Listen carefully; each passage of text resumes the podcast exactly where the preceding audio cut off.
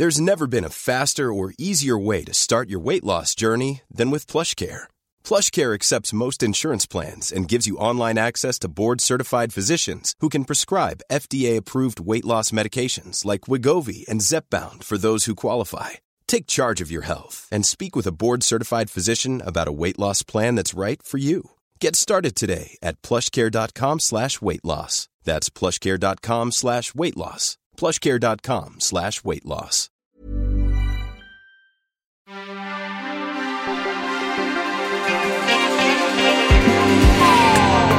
Bienvenue dans We Love Série, votre rendez-vous dédié aux œuvres diffusées dans votre télé et sur vos sites de streaming préférés, le tout sur We Love Cinéma. Et aujourd'hui, ho ho ho, ce n'est pas le géant vert car je suis la mère Noël. Voici une spéciale bûche et Christmas Carols avec les participations du Grinch, Geoffrey Crété, bonjour. Ok, j'adore ce surnom, merci. De mon elfe préféré, Perrine Kenson, bonjour Perrine. Bonjour. Et de Rudolf Kro, mon, mon reine, mon- c'est un peu mon reine Avec quoi. le nez rouge, en fait, Voilà. bourré, ça Tout à fait. Tout le monde le sait. Une spéciale euh, Noël pour laquelle chacun d'entre vous vient proposer ses épisodes de Noël en série préférée. Et on va y aller rapidement parce qu'on a beaucoup d'extraits. Donc honneur à la plus belle, Perrine. Premier Ah, épisode. moi Ah, non, non, Perrine, j'ai dit Perrine. ah, pardon, ok, Perrine. Non, non, on nous confond, c'est pour ça. Rodolphe, ce sera ton tour après. Premier épisode choisi, Rick and Morty, Anatomy Parks.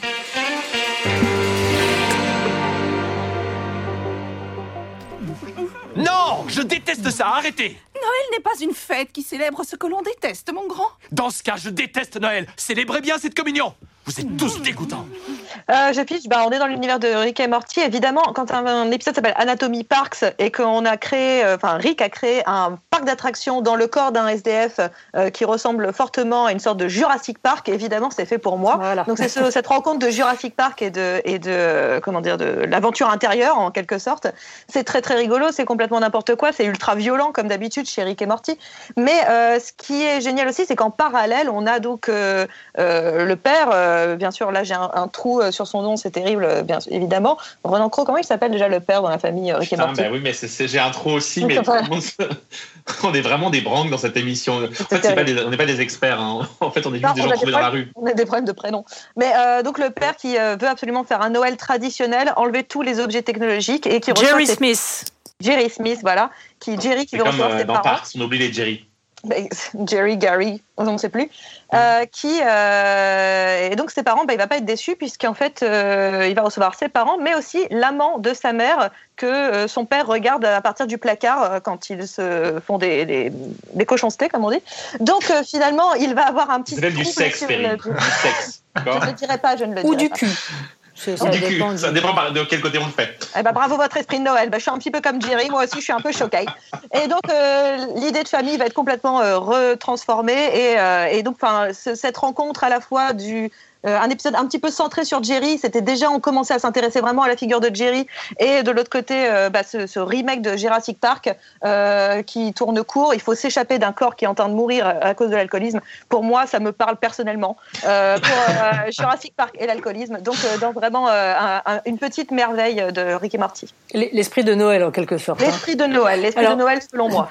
Je vais prévenir d'entrée de jeu tous les gens qui nous écoutent. Sachez que l'esprit de Noël sera quasiment complètement absent. Enfin, en tout cas, l'esprit de Noël traditionnel, à base de bienveillance, de générosité. De... Ces gens sont affreux. Ils ne vous ont choisi que des extraits atroces. Oh, une dose de gentillesse quelque part, c'est sûr. Ouais, ce sera Renan tout à l'heure. mais C'est un spoiler. Euh, donc esprit de Noël euh, très contrarié toujours hein, avec euh, donc euh, bah, Geoffrey le Grinch. Euh, fidèle à ta légende c'est un épisode des contes de la crypte que tu as choisi un épisode réalisé par Robert Zemeckis et intitulé tout simplement Une nuit de Noël pour femmes adultères. Carrie, Où est-ce qu'il est, maman? Il m'a apporté mes jouets maintenant. Vous êtes censée être au lit, mademoiselle. Mais il est là, je l'ai vu. Qui ça? Lui, le Père Noël. Viens maintenant. Mais je l'ai vu. Il est là, dehors Bonne nuit, Joseph Allez, viens Pourquoi il m'a pas dit bonne nuit, Joseph Euh, oui, le titre, on dirait un film porno, mais c'est un épisode super des contes de la crypte, parce qu'il réunit absolument tout ce qui est génial dans cette anthologie.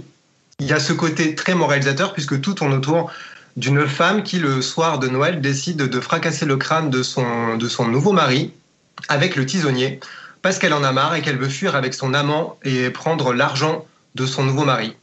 À l'étage du dessus, il y a sa petite fille qui dort paisiblement et qu'elle essaye d'épargner, mais qui voit de loin le cadavre en croyant que c'est son papa qui dort. Et ensuite, surtout, pendant qu'elle essaie de se débarrasser du cadavre, euh, il y a un bulletin euh, radio d'information qui dit qu'un serial killer s'est échappé d'un asile avec un costume de Père Noël et une hache. C'est le début de ce joyeux bordel.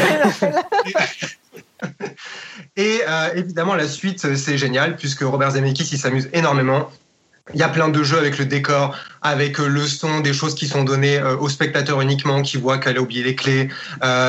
et le Père Noël essaie de rentrer par tous les côtés. Elle essaie de prendre un flingue.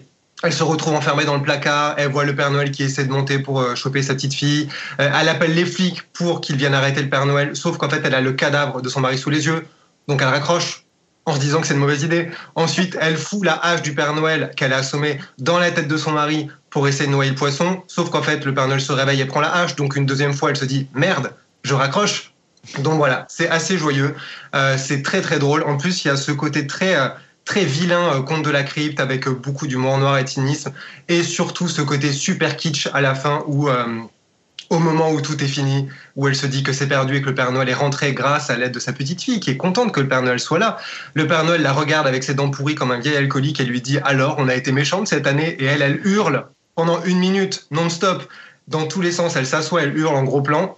Voilà, c'est le conte de la crypte, c'est génial. Je pense qu'il y a toutes les sens dans cet épisode et je sais de source sûre qu'il a marqué plein de gens de très bon goût mais c'est surtout que la scène d'ouverture est incroyable parce que donc c'est la femme en question qui essaye de se débarrasser de son mari et le, le, tisonnier dont elle se sert, elle met 300 ans à l'enfoncer dans le crâne de son mari et elle met 300 ans à l'en sortir. C'est-à-dire qu'il y a quand même euh, avec force bruitage, etc. Et la poursuite derrière est interminable. Et c'est bizarrement hyper drôle. Ça elle lui dit quand Noël, moi. Hein. Elle, je suis vachement identifié à ce qu'a dit euh, Geoffrey. Ça ressemble à mes Noël. J'ai l'impression vraiment de revoir toute, toute, voilà, toute ma vie. Bah, moi, je, suis contente du choix de Geoffrey parce qu'on retrouve le placard et on retrouve le, le, mec flippant avec des dents pourries euh, qu'on a dans, dans, Rick et Morty. Donc, euh, franchement, ça me fait plaisir. Une connexion. Et elle lui dit quand même, après lui avoir fracassé le crâne, Joyeux Noël, espèce de sale fils de pute. Voilà. c'est ah, vrai. On a tous envie de dire à un moment à Noël qu'on fait pas. Ben, elle, elle le fait pour nous. Et, et, et c'est très regardable en VF, en fait. Ah ben c'est comme, comme tout ce qui est d'époque, ouais, c'est vraiment ça. Faut regarder là-dedans sur YouTube avec une vidéo, euh, un VHS rip bien pourri. Exactement. Et se dire que ça les années 90 et que c'était beau. Alors Renan, euh, non, c'est pas toi maintenant. Si, c'est toi maintenant. si, allez, c'est ça, c'est toi. Renan, tu dégages. Je non, je savais plus. Je t'ai perdu, écoutez, c'est comme ça. Euh, Renan, heureusement, tu es là pour assurer la joie. Enfin, il paraît. Oui, non, moyen. Puisque tu as choisi The Devil of Christmas by Insider Number 9. Something about his eyes. Like he knows something. Everything. well, I think we'll stick with good old Father Christmas if it's all the same with you, Klaus. Oui, c'est une série dont j'ai quand même très peu parlé dans cette émission. Je pense que j'ai cité à peu près chaque émission. J'ai jamais entendu parler de. Non, je déconne, ça suffit. Te relance pas. Euh, donc c'est euh, un peu la suite de ce qu'a raconté Geoffrey, une, anthologie. C'est un peu proche aussi des contes de la crypte. C'est un épisode très spécial. C'était l'épisode de Noël. Euh, en fait, c'est un épisode qui imite en fait les, fictions, les, téléfilms anglais des années 70. Donc ça a une patte années 70. Ça ressemble, vous voyez, à, une espèce de trucs. Ils ont tous des grosses moustaches. Ça se passe dans un chalet et c'est soi-disant donc l'histoire d'une famille qui est dans un chalet et on leur raconte la légende de Krampus, le monstre de Noël. Et on se doute bien évidemment que dans ce téléfilm, il va se passer quelque chose de terrible. Je ne peux pas vous raconter ce qui s'y passe parce que c'est le twist final. C'est le truc le plus sordide et le plus glauque que j'ai vu la série. Euh, je vais vous raconter un peu ma vie parce que je l'ai quand même peu fait dans cette émission. Moi, j'ai vu cet épisode en direct. Pardon. Ah, c'était pas un gag. j'ai vu cet épisode en direct à Londres, euh, puisque j'étais à, c'était l'époque à Noël où j'étais à Londres, et donc j'ai vu ça dans, dans vraiment dans, dans l'ambiance londonienne. C'est un des plus gros cauchemars que j'ai eu euh, vraiment seul dans une chambre à voir comme ça cet épisode. Le final est tordu et surtout ça raconte aussi, sans trop spoiler, le rapport aux images parce que donc en fait on suit cet épisode et il y a une voix off qui commente et quand on comprend qui est cette voix off. Vraiment, ça vous file des frissons. C'est sordide, c'est étrange. Et en même temps, il y a cette capacité géniale d'Inside Number 9 à recomposer ce truc années 70. C'est très, très bien fait. Et à jouer avec euh, la peur de Noël, avec les monstres de Noël. Parce qu'il y a ça aussi, c'est quand même une grande légende de Krampus. Et comment, en fait, la fin n'est jamais ce, à quoi on s'attend. C'est pas le truc le plus feel good. Je pense que euh, c'est presque Perrine pour l'instant qui a choisi le plus Esprit de Noël. Mais c'est vraiment un, un épisode euh, jubilatoire et terrifiant. Alors, bah, retour à l'esprit de Noël avec Perrine. Heureusement, merci, tu es là pour amener un peu de joie dans ce Noël sordide proposé par les deux là. Et je me dis que si Charlotte Bloom avait été là, peut-être on aurait encore repris un cran au niveau du, Ah, alors, du gloomy Christmas. Thunder. Ouais. Mais je comprends pas, c'est pas de notre faute, c'est Noël qui est sordide, on est juste honnête. Hein. Faut arrêter de croire que c'est nous les responsables. hein. Allez, Perrine, on revient à toi et à la joie des Noëls en famille chez Malcolm. C'est toi, maman? On est très content de te voir. J'en ai plus qu'assez de vous Mais qu'est-ce que tu fais? Je confisque tout ça, ça se voit, non?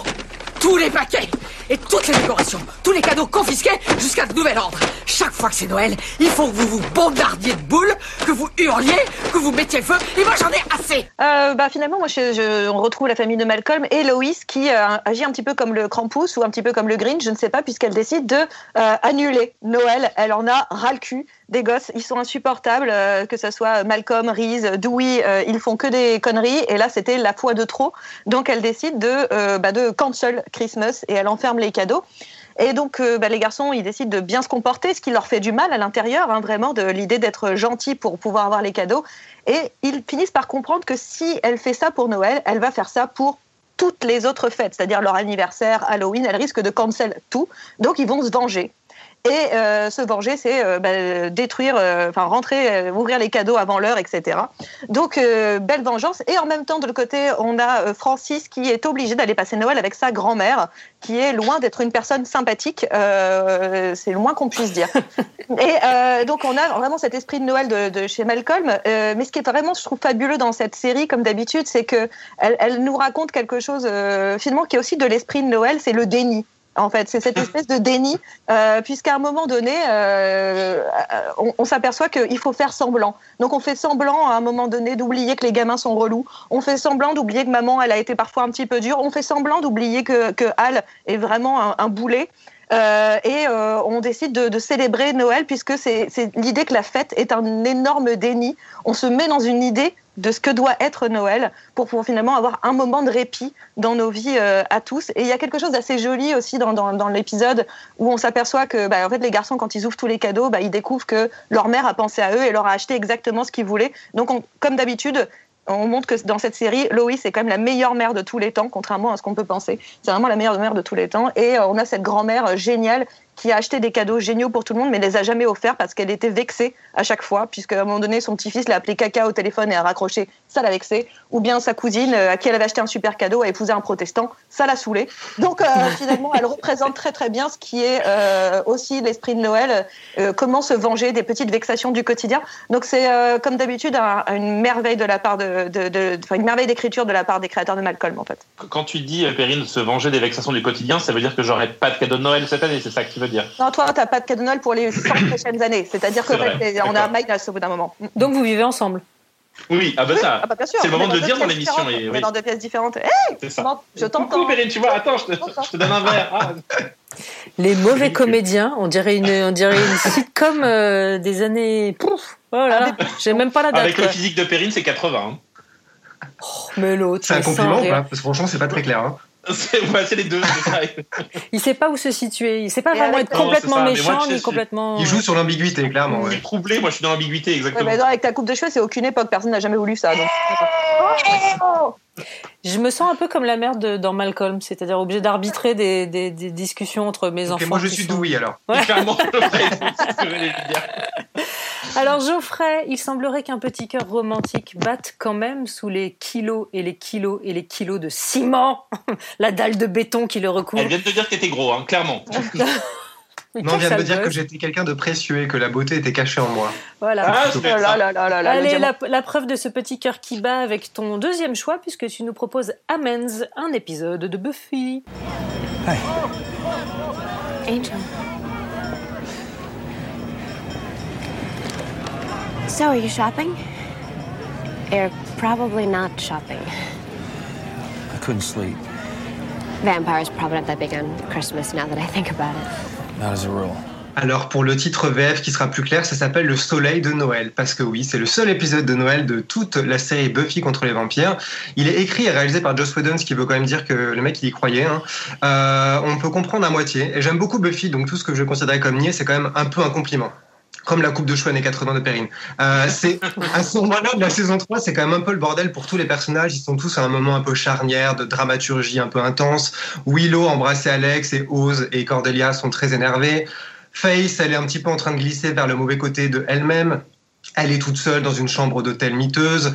Euh, Angel surtout est hanté par toutes les personnes qu'il a tuées par le passé parce que c'est un gentil vampire romantique mais qui est tourmenté donc euh, il regarde dans il regarde dans le vide avec ses beaux cheveux et sa mâchoire parce qu'il est triste et qu'il est beau et surtout on est à Sunnydale en Californie donc euh, bah, Noël c'est sous le soleil donc tout le monde passe tout l'épisode à dire qu'il fait très chaud, qu'il fait super chaud, qu'ils en ont marre. Et euh, tout l'enjeu va être aussi l'apparition euh, primordiale de la grande force du mal qui s'appelle The First. C'est la première fois qu'elle apparaît dans la série. Ce sera le, le grand ennemi de la saison 7, de l'ultime saison. Et en gros, c'est un mal un peu abstrait qui apparaît avec des CGI tout pourris et qui est un peu l'incarnation du mal absolu, qui prend la forme de tout n'importe quoi. Et là, elle prend la forme de toutes les victimes passées d'Angel, donc elles reviennent le tourmenter pour essayer de le pousser à la folie pour qu'il morde le cou de Buffy pour la tuer. Voilà en gros. Et ce qui se passe à la fin de l'épisode, puisque tout ça n'a pas grand rapport avec Noël, c'est que au moment où Angel veut se suicider euh, au premier rayon du soleil et que Buffy arrive au sol avec sa mèche de cheveux années 90 euh, pour l'implorer de rester vivant, euh, le soleil ne se lève pas parce qu'il neige. C'est la magie de Noël, le miracle de Noël. Voilà, c'est super niais. Oh, c'est beau. Franchement, oui, bah, c'est un peu, c'est le même mot, hein, mais c'est juste deux perspectives différentes sur le sentiment. mais euh, non, mais c'est amusant parce que ça réunit un peu tout le côté euh, un peu niais, mais si on marche, ça, ça marche bien. Euh, le côté un peu surjeu et surécriture qui peut être un petit peu ridicule quand même quand Angel est à la fin Angel et Buffy quand même en le revoyant je me suis dit mon dieu. Mais en même temps il y a plein de choses qui se passent en coulisses sur tous les autres personnages. Il y a ce moment très joli très typiquement américain de réunion où tout le monde va à la fenêtre ou sur le porche et regarde la neige tomber en se disant oh c'est la fin du monde bientôt mais quand même on est mignons on est beaux tous ensemble on est bien coiffés et puis voilà il marche à la fin. Il y a un gros plan un plan magnifique où il marche dans une neige artificielle Angel et Buffy dans une rue de studio toute pourrie qu'on en a vu des milliers de fois. Et, euh, et c'est beau. Et c'est euh, directed by Joss Whedon. Voilà. Mais tu, tu es donc dans la team euh, Angel, toi? Ah je, non j'aime pas du tout Angel. Je suis team Face et Buffy. Ah non, mais Team Spike? Vous êtes fous, Team quoi. Vous avez Spike, perdu tout sens Ouais, commun. uniquement en relation sadomaso avec Buffy parce que sinon il est un peu chiant. Ou en relation avec Drusilla. Ouais. Moi, j'aime bien le mec qui est dans la bibliothèque, je sais pas comment il s'appelle, il est bien, lui. Giles Voilà, moi, je suis lui. ah le vieux Voilà. Ouais, T'es tellement le bibliothécaire. Ouais, je suis bibliothécaire, moi, je reste dans la bibliothèque, voilà. Voilà, les monstres en carton-pâte, c'est bon, quoi. Pas le temps. Oh, Non, il est un peu sexy, hein, Giles. Oh non, non, non, Ah. Perrine, non. Ah, si, Non. si, le Non, truc non, Perrine. en VO peut-être quand il est rocker et qu'il, euh, qu'on découvre que l'acteur chante peut-être non? Non, mais Ah, je suis Ouais, ouais. c'est ça. sexy je C'est suis une façon de demander une chanson, je crois. il est parfumé au parchemin, quoi. C'est ça se voit. C'est- Il y a un truc genre. Ouais, oh, j'adore ah, moi, j'adore ça j'aime, c'est toute ton odeur. Parfumé parchemin. putain je vais la ressortir ça Et Renan, je ne dis rien de ton deuxième choix. Tout le monde le retrouvera. I'm the Holiday Armadillo! I'm a friend of Santa's, and he sent me here to wish you a Merry Christmas! What happened to Santa? Holiday armadillo? Santa was unavailable so close to Christmas. J'ai un peu triché parce que c'est deux épisodes. Il y a celui-ci et puis celui qui ne porte pas ce nom-là, mais on va l'appeler l'épisode de la routine, euh, qui est saison 6, là, le- le- l'armadillo c'est saison 7, qui ne sont pas vraiment des épisodes de Noël et qui sont quand même des épisodes de Noël. En fait, Friends a fait des vrais épisodes Thanksgiving parce que tout le sujet de Friends, c'est vraiment être ensemble autour de la table. Et Noël, c'est pas vraiment vraiment le sujet de Friends. Il y a quelques épisodes qui traitent Noël, mais ces deux-là sont très particuliers. Donc l'armadillo de Noël, c'est vraiment le moment où euh, justement Friends traite, et c'est très rare, de la question de la religion, et notamment donc ici euh, Ross, père célibataire, qui, qui veut que son fils ne fête pas Noël mais fête Hanouka, et donc il tente de lui expliquer le principe d'Hanouka, sauf que le petit Ben, vous savez quel âge aurait Ben aujourd'hui? 20 Je ans crois que ça fait 38 pas ans plus que ça même, je crois. Il est en EHPAD. il est mort du Directement. Covid d'ailleurs Non, mais ça m'a, ça m'a déprimé. Et, euh, et le petit Ben, en fait, lui, il adore le Père Noël. Et donc, il y a cette scène géniale où Ross cherche un déguisement euh, de Père Noël. Il n'en trouve pas. Il y a cette réplique extraordinaire où il va au magasin et il arrive au magasin de costumes et le type lui dit Vous êtes venu rendre ce pantalon? Il dit Non, c'est le mien. Et ça m'a fait hurler de rire. Genre, vraiment en revoyant ce- cette scène. Ce qui est formidable, c'est qu'en fait, tous les, personnages se mettent à arriver déguisés. Donc, il y a évidemment Chandler en Père Noël et Joey en Superman. Et ça raconte Friends, en fait. Cette, cette, cette partie de l'épisode sur euh, donc les croyances de Noël, c'est vraiment la capacité de Friends à mélanger à la fois donc le réel, cette question d'Anouka qui est vraiment traitée dans la série, en même temps la comédie avec le Père Noël, et puis la pop culture avec euh, Superman qui arrive, et de mélanger tout ça, puisqu'on apprend euh, grâce au récit que fait Ross à son fils que c'est Superman qui a aidé les Juifs à traverser euh, la mer morte. C'est vraiment très très drôle. Et puis cet épisode de la routine qui est vraiment, mais je crois que c'est un, de mes préférés. Excuse-moi. 5, 6, 7, 8. Ah, mais oui, non, mais il faut savoir qu'avec Charline Roux, un jour, on fera cette routine. Quand les, quand les boîtes de nuit vont rouvrir, c'est la première chose qu'on va faire. On va Je serai faire là avec mon routine. téléphone pour en faire une story. Exactement. Euh, c'est c'est vraiment. Et donc, il y a eux qui veulent danser pour le nouvel an. Et surtout, en face, j'avais oublié euh, Phoebe, Rachel et Chandler qui cherchent les cadeaux de Noël de Monica qu'elle a planqués partout. Et ils découvrent des cadeaux pourris. Ils disent, Ah, et en fait, ils sont nuls les cadeaux de Monica. Et Chandler dit non, c'était les miens. Moi, ça m'a fait mourir de rire. C'est vraiment le génie de Friends aussi de raconter ça. C'est-à-dire que Noël, c'est à la fois, on oublie, c'est de la croyance et c'est aussi du commercial. Ils ont mélangé tout ça dans deux épisodes. C'est des merveilles. Friends, franchement, il il faut revoir ça en permanence. Et meilleur épisode de Thanksgiving, celui avec Brad Pitt. Avec Brad Pitt, évidemment. Mais bon- non, avec le gâteau, avec le gâteau de Rachel, là, où elle mélange Ah. tout. Le trifle. Ouais, et tout, là. Ah. Ouais, bah, celui-là, il est magnifique. qu'il y a un livre de recettes Friends qui est sorti Ouais. où on peut reproduire il toutes y a les recettes. Voilà. il y a le il trifle de Rachel dedans, ouais, Ouais. bien sûr. Bien sûr. Quand, euh, lui, quand euh, Phoebe crie J'adore Jacques Cousteau Ouais. Ah, c'est Euh, vraiment génial. Et alors moi aussi, je vous ai choisi un petit épisode de Noël et comme euh, Londres me manque, je vais aller là. Come on, surely you've all seen the present at the top of the bag. Perfectly wrapped with a bow. All the others are slapdash at best. It's for someone special then. Shade of red echoes her lipstick, either an unconscious association or one that she's deliberately trying to encourage. Either way, Miss Hooper has love on her mind. The fact that she's serious about him is clear from the fact she's giving him a gift at all. That always suggests long-term hopes, however forlorn. And that she's seeing him tonight is evident from her makeup and what she's wearing. Obviously trying to compensate for the size of her mouth and breasts.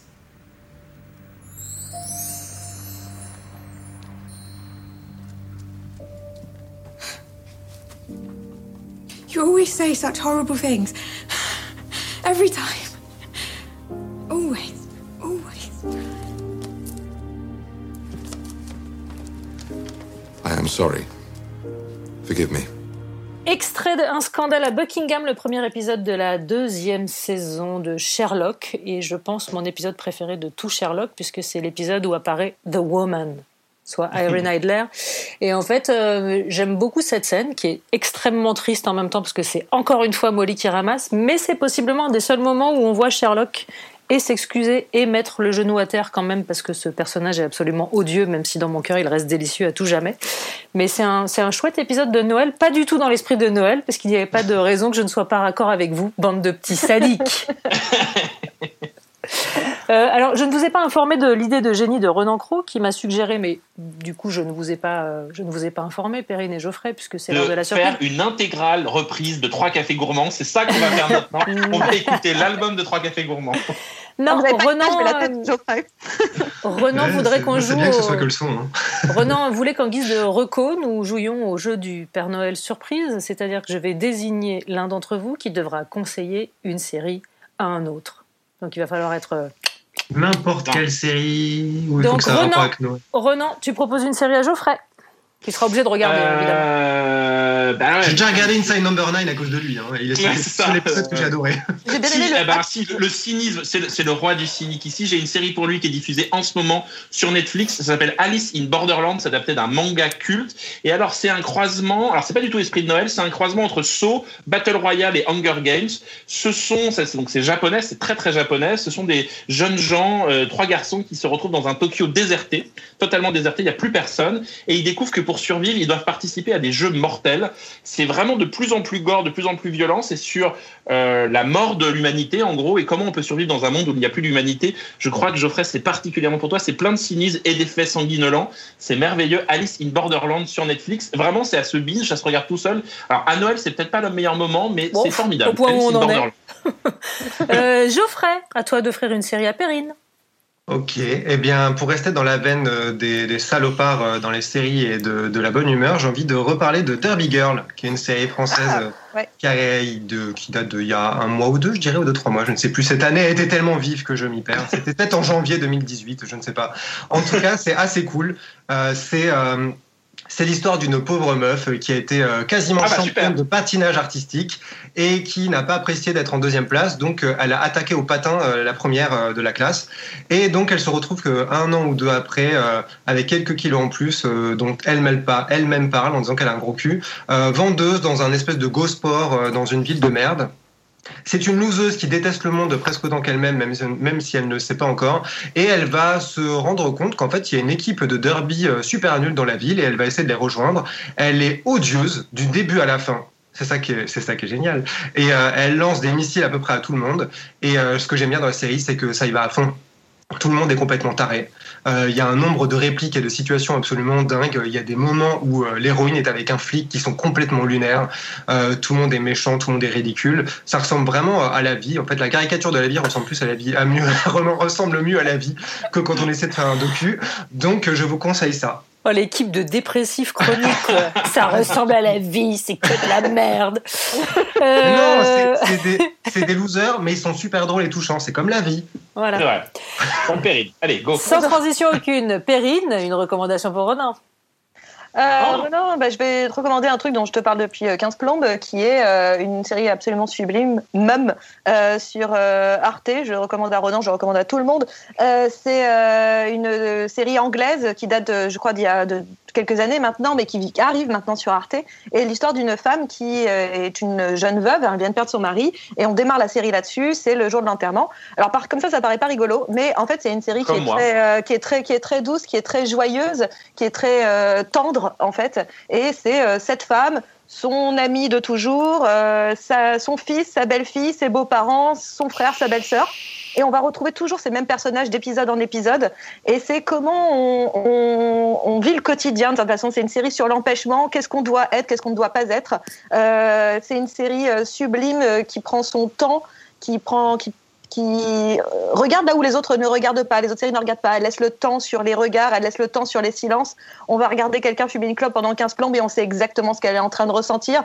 Elle nous dit que l'enfer c'est les autres, mais que sans les autres, en fait, c'est un petit peu chiant le paradis. Donc euh, c'est vraiment euh, une, une, une merveille en trois saisons de six épisodes par saison de 30 minutes. C'est faites-vous ce cadeau-là, faites-toi ce cadeau-là, Renan, pour Noël. Quel le va- rapport avec moi. Pardon, j'ai pas bien compris le rapport T'as avec moi. besoin pour le- de tendresse, t'as besoin un, de tendresse, de t'es un peu notre mum de- à toutes. Voilà. Je, je suis votre mom à vous, c'est vrai. Et pendant que, vous besoin êtes, de- ouais. pendant que vous êtes sur arte.tv, profitez-en pour regarder A Young Doctor's Notebook d'après Bulgakov, qui est une série médicale complètement zinzin avec John Hamm et Daniel Radcliffe. Voilà, c'est mon conseil. En revanche, ma recommandation à vous trois, c'est Balthazar, parce que vous ne méritez que ça. Pardon, la, la méchanceté de la personne. Total. Euh, eh bien, écoutez, mes amis, c'est ainsi que ce Wheel of Series se termine, et c'est d'ailleurs ainsi que Wheel of Series se termine tout court. Oui, c'est la fin des émissions. Je suis Merci. seul à le aux- faire. Hein. Ouais, j'aurais voulu un peu plus de tristesse chez Perrine et Geoffrey, mais je vois bien que. Non, mais j'allais dire, c'est Noël. Noël, c'est de la merde et on en a la preuve aujourd'hui. quoi. C'est tout. En tout cas, merci aux invités venus partager leur coup de cœur ici. Merci à vous qui nous écoutez. Merci aux équipes de Binge.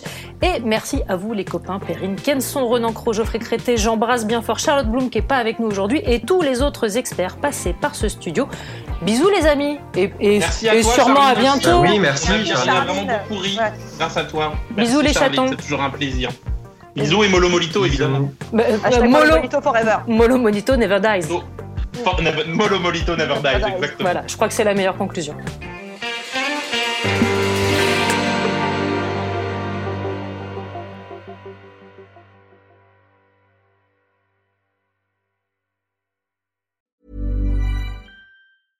When it comes to your finances, you think you've done it all. You've saved, you've researched, and you've invested all that you can. Now it's time to take those investments to the next level by using the brand behind every great investor, Yahoo Finance. As America's number one finance destination, Yahoo Finance has everything you need, whether you're a seasoned trader or just dipping your toes into the market.